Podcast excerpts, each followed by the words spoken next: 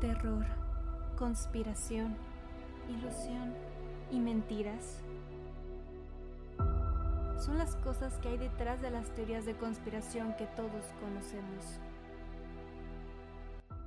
¿Acaso hay alguien que controla nuestras mentes?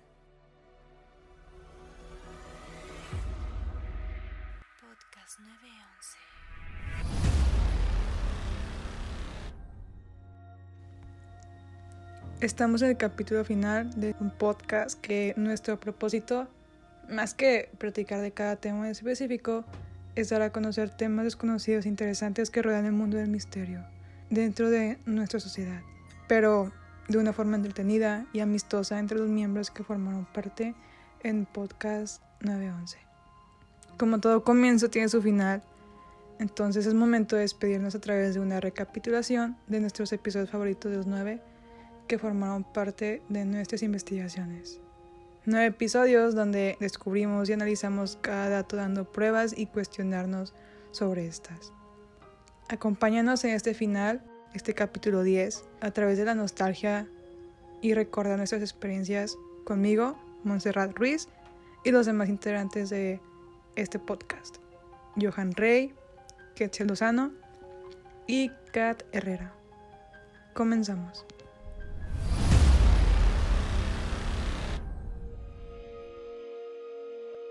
Bienvenidos a este último capítulo de Podcast 911. El día de hoy vamos a estar hablando de los capítulos que más nos dejaron sus enseñanzas. Haremos un top 4 de estos capítulos y pues estamos aquí para darles un resumen por si se los perdieron y algunas conclusiones de lo que aprendimos. Mi capítulo favorito fue el capítulo 3 de los Illuminati. Creo que porque es el tema que más conozco de todos los que hicimos y en general. Y creo que lo que hablamos ahí, mm, lo que más me gustó fue el tema del linaje Illuminati, que fue de las 13 familias que según conforman a la élite y los que tienen más poder y control en la humanidad. Y pues nada, he leído un poco de ese libro de Fritz Springer hablamos de él también en ese podcast y me encantó que contáramos un poco de su historia y además de que hablamos de otras personas que se han atrevido a hablar y confirmar, obviamente según sus declaraciones, la existencia de este linaje satánico que domina el mundo y pues buscan al nuevo orden mundial. A mí lo que me gustó bastante del tema de los Illuminatis, aparte de lo que mencionó mi compañera sobre las familias es sobre el hecho de que es una organización muy muy secreta pero que como quiera se pueden se puede ver lo, lo fuerte que son sus acciones. Y yo siempre he tenido una pregunta como es una pues sí una organización secreta pues que quiere dominar el mundo pero qué tal si ya lo está dominando en este momento y no nos hemos dado cuenta esa es una pregunta que me suelo hacer cuando pienso en este tema. Bueno, pues a mí todo el podcast se me hizo interesante eh, y creo que todavía no, no formo una conclusión concreta porque siento que la gente en vez de, o sea, tiene preocupaciones sobre cómo funcionan los poderes políticos y económicos, pero pues en vez de pensar en una manera efectiva o en una manera legítima en, que funcionan esas cosas, pues eh, prefieren, no sé, creer que hay alguien superior o algo así. Yo no sé todavía qué pensar. Hay veces en las que hay pruebas y, digo, ah, no, sí, sí, sí han de existir y, o, o no. Entonces todavía sigo en un conflicto. Bueno, fíjate que hace poquito estaba escuchando un podcast de leyendas legendarias. Hablaban sobre los, los Illuminati. Y algo que me llamó mucho la atención es que, como menciona Johan, eh, pues tienen el, poder, obviamente. Y tú te pones a reflexionar sobre eh, el impacto que tienen ellos sobre la sociedad. Y ellos en el podcast de leyendas legendarias estaban mencionando eh, pues que preparan todo lo que se está lo que está ocurriendo, lo que va a ocurrir en el mundo, desde un virus como lo que estamos viviendo hasta una guerra o si va a haber problemas climáticos, o sea, se supone que ellos preparan todo eso para tener como el control de la población o tener el control económico y creo que también es algo que me causa mucho conflicto sobre los Illuminati, sobre esta teoría de conspiración, porque pues es algo, algo fuerte. A mí el capítulo que más me gustó fue el capítulo 6, donde hablamos de teorías de Michael Jackson y pues mencionamos varias en donde pues una era en que el doctor, pues su doctor la había matado, en otra donde fue su agencia y otra teoría es pues que sigue vivo y otras más. Y pues yo creo que, no sé, a mí me llama mucho la atención ese tema porque es mi cantante favorito, entonces siempre me gusta estar investigando y todo. Y siempre salen cosas, eh, pues como actualizaciones de que, de esas teorías. Vieron, hay veces que están muy locas y pues hay que tener cuidado con lo que creemos, investigar bien. Porque por decir la teoría en donde Bruno Mars es el hijo de Michael, pues nada que ver. Su papá, bueno, no sé si ni siquiera las fechas coinciden, entonces si en verdad investigan, pues pueden saber y darse cuenta que pues no todas las teorías son reales, entonces. Sí, pues yo concuerdo contigo que todas las teorías deberían de ser mínimo investigadas antes de empezar a esparcirlas. Y no me acuerdo cuál era mi conclusión de ese capítulo, pero pues sí, sí recuerdo que todas las señales que existían de para creer que alguien lo había matado o mandado a matar fuera de su doctor. O sea, eh, yo creo que sí son como muy creíbles. No sé qué teoría creer, pero creo que se presta a tener muchas teorías de conspiración válidas. Sí, porque pues de unas teorías pues salen otras y se van relacionando así, pero... Yo, yo creo que no está vivo, creo que sí, sí lo mataron, pero no creo que haya sido un accidente, creo que fue como que orquesteado por, por, o sea, por alguien más que, que lo quería matar. Y a pesar de la mala fama que se hizo, pues ya casi al final de su carrera de, según esto, era un pedófilo y tal. Yo creo que somos más las personas que creemos que no fue así, que fue como mm, una mentira, como que fue como la, una oveja, oveja negra dentro de la, del entretenimiento, aparte porque pues él sabía muchas cosas y además quería cambiar muchas cosas dentro de, de cada empresa, mm, pues dedicada a la música, porque pues abusaban mucho de los artistas en aquel entonces, se quedaban mucho con, con mucho dinero que les pertenecían pues, pues a estos artistas y se quedaban con el 20% de todo. Entonces, yo creo que pues, Michael fue una persona, una víctima más dentro de esta comunidad, pues del entretenimiento como otros artistas más que, que, hemos, que hemos visto y también pues hablamos del Club 27 y, y pues, pues muchos de ellos también fueron matados, o sea, yo, yo supongo obviamente todo esto base de teorías.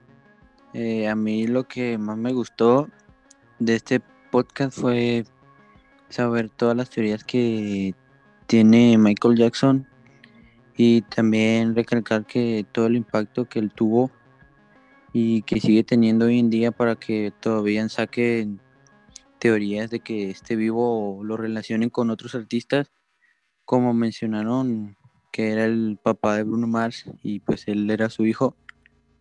Pero lo que lo que más me gustó fue todo todo el impacto que él tuvo porque en mi opinión sí, sí es un gran artista y pues no, no se merecía los, los malos tratos que le dieron ni nada de eso, pero pues él lo hacía por, por obedecer y yo creo que también por hacer sonreír a las personas. Y pues si, si se murió, pues murió siendo feliz, ah, murió haciendo feliz a muchas personas. Y si sigue vivo, pues yo creo que está triste viendo cómo el mundo está yendo para abajo. El capítulo 4 hablaba sobre el MK Ultra, que este era un programa de control mental ejecutado por la CIA y por el gobierno de los Estados Unidos. Se supone que inició en la década de los 50 y según lo que concluimos en ese capítulo, se sigue implementando. Pero oficialmente finalizó en 1973 y ya como habíamos mencionado, suministraban drogas como la LSD y con esto manipulaban el estado mental de la población. Yo puedo decir que definitivamente este capítulo me hizo reflexionar sobre lo que está realmente atrás de lo que consumimos nosotros como sociedad.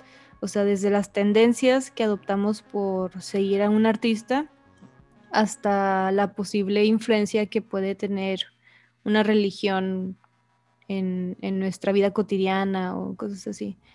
Entonces, sí, yo creo que el MK Ultra fue una, bueno, es una teoría muy grande que, que pues se ve implementada hasta en la actualidad con los con las celebridades ah, con las celebridades como vimos en ese capítulo y pues así está muy hardcore sí o sea de hecho también pues es una teoría confirmada pero pues obviamente su momento durante la década de la Guerra Fría. O sea, sí está confirmado de que sí se hicieron esos experimentos según. Pero pues quién sabe si todavía sigue en función o, si, o quién sabe si todavía sigue como que el proyecto y, lo están haciendo de manera como más, como para masas. Y pues si te quedas pensando de que no manches a lo mejor y yo también soy yo estoy siendo víctima de, de MK Ultra y empiezas a imaginarte cosas Entonces, pues no sé, o sea, yo veo esta teoría y si me pregunto ese tipo de, de cuestiones, que si todos realmente estamos siendo como que de alguna forma manipulados a través de un proyecto. Obviamente no, no consumimos LSD o algo así, pero pues... O sí. Pero aquí no diré eso. pero, pero, sí, este, creo que sí está bien, está bien fuerte todo, todo eso del, MK Ultra. Mm, a mí lo que me llamó la atención eh, de esta teoría es pues que se empezó a usar desde la década de la Guerra Fría. Y a lo mejor y se lo hacían a los soldados para manipularlos y así se fueran a la guerra o cosas así. Es así es lo que yo pensé. Y también de las de las celebridades que se veían afectadas por, por esto y lo que comentaba mi compañera Katia, que no sabemos lo, lo que está detrás de lo que estamos consumiendo, porque podemos ver una persona normal, pero esa persona puede ser un títer que lo están manipulando eh, gente más poderosa.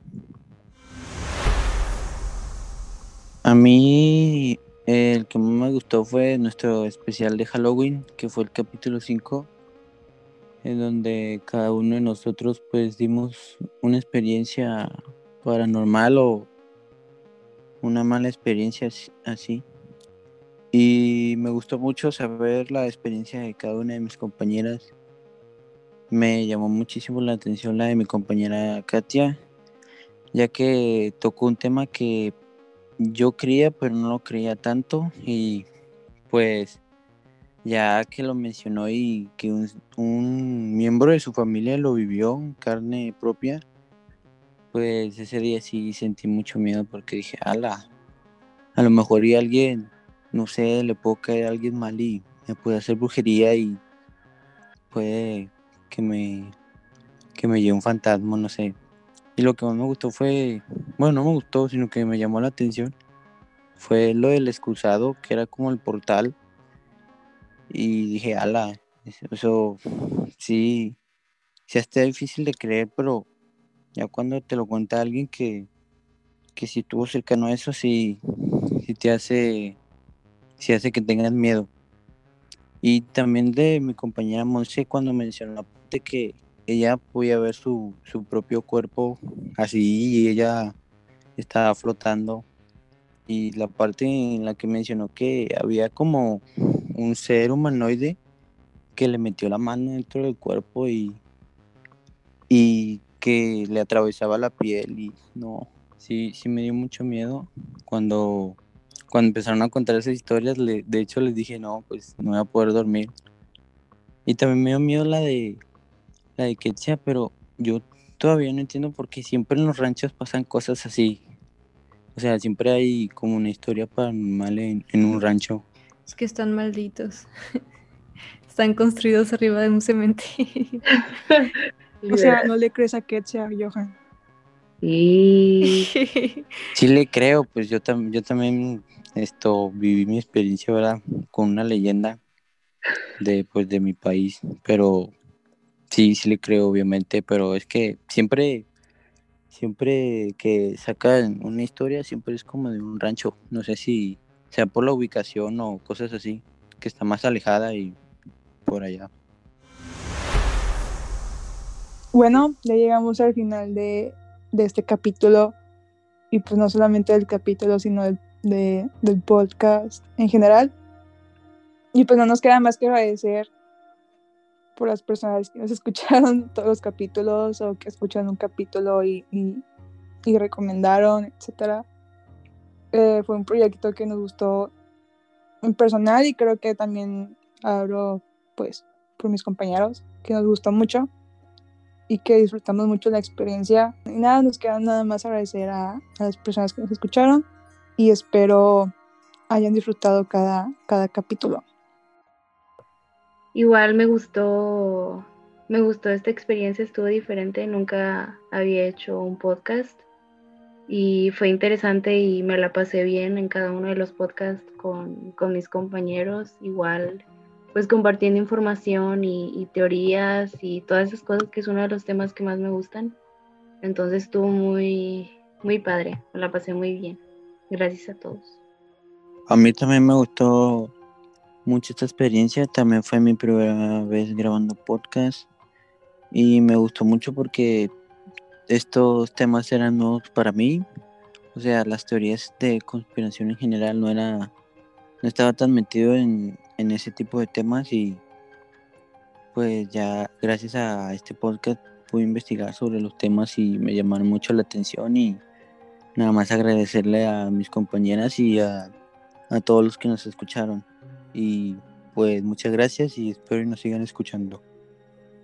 Sí, yo creo que al final todos concluimos en lo mismo, que fue una experiencia muy diferente. Nos pudimos sentir en la libertad de compartir eh, anécdotas, de compartir conocimientos sobre los temas y así como nos ilustramos con información nueva en cada investigación, también eh, pues ilustramos a otras personas que a lo mejor no tenían nada de conocimiento sobre estas teorías que compartimos a través de cada capítulo. Y pues gracias a todos amigos, eh, familiares, gente que no nos conoce. Eh, gracias por escucharnos y por estar al pendiente de, de nuestras babosadas. y pues muchas gracias. When see you again. Ah, ah. A llorar. A llorar, sí. Bueno, gracias a todos. Esperamos que se hayan divertido y hayan aprendido tanto como nosotros. Gracias por todo.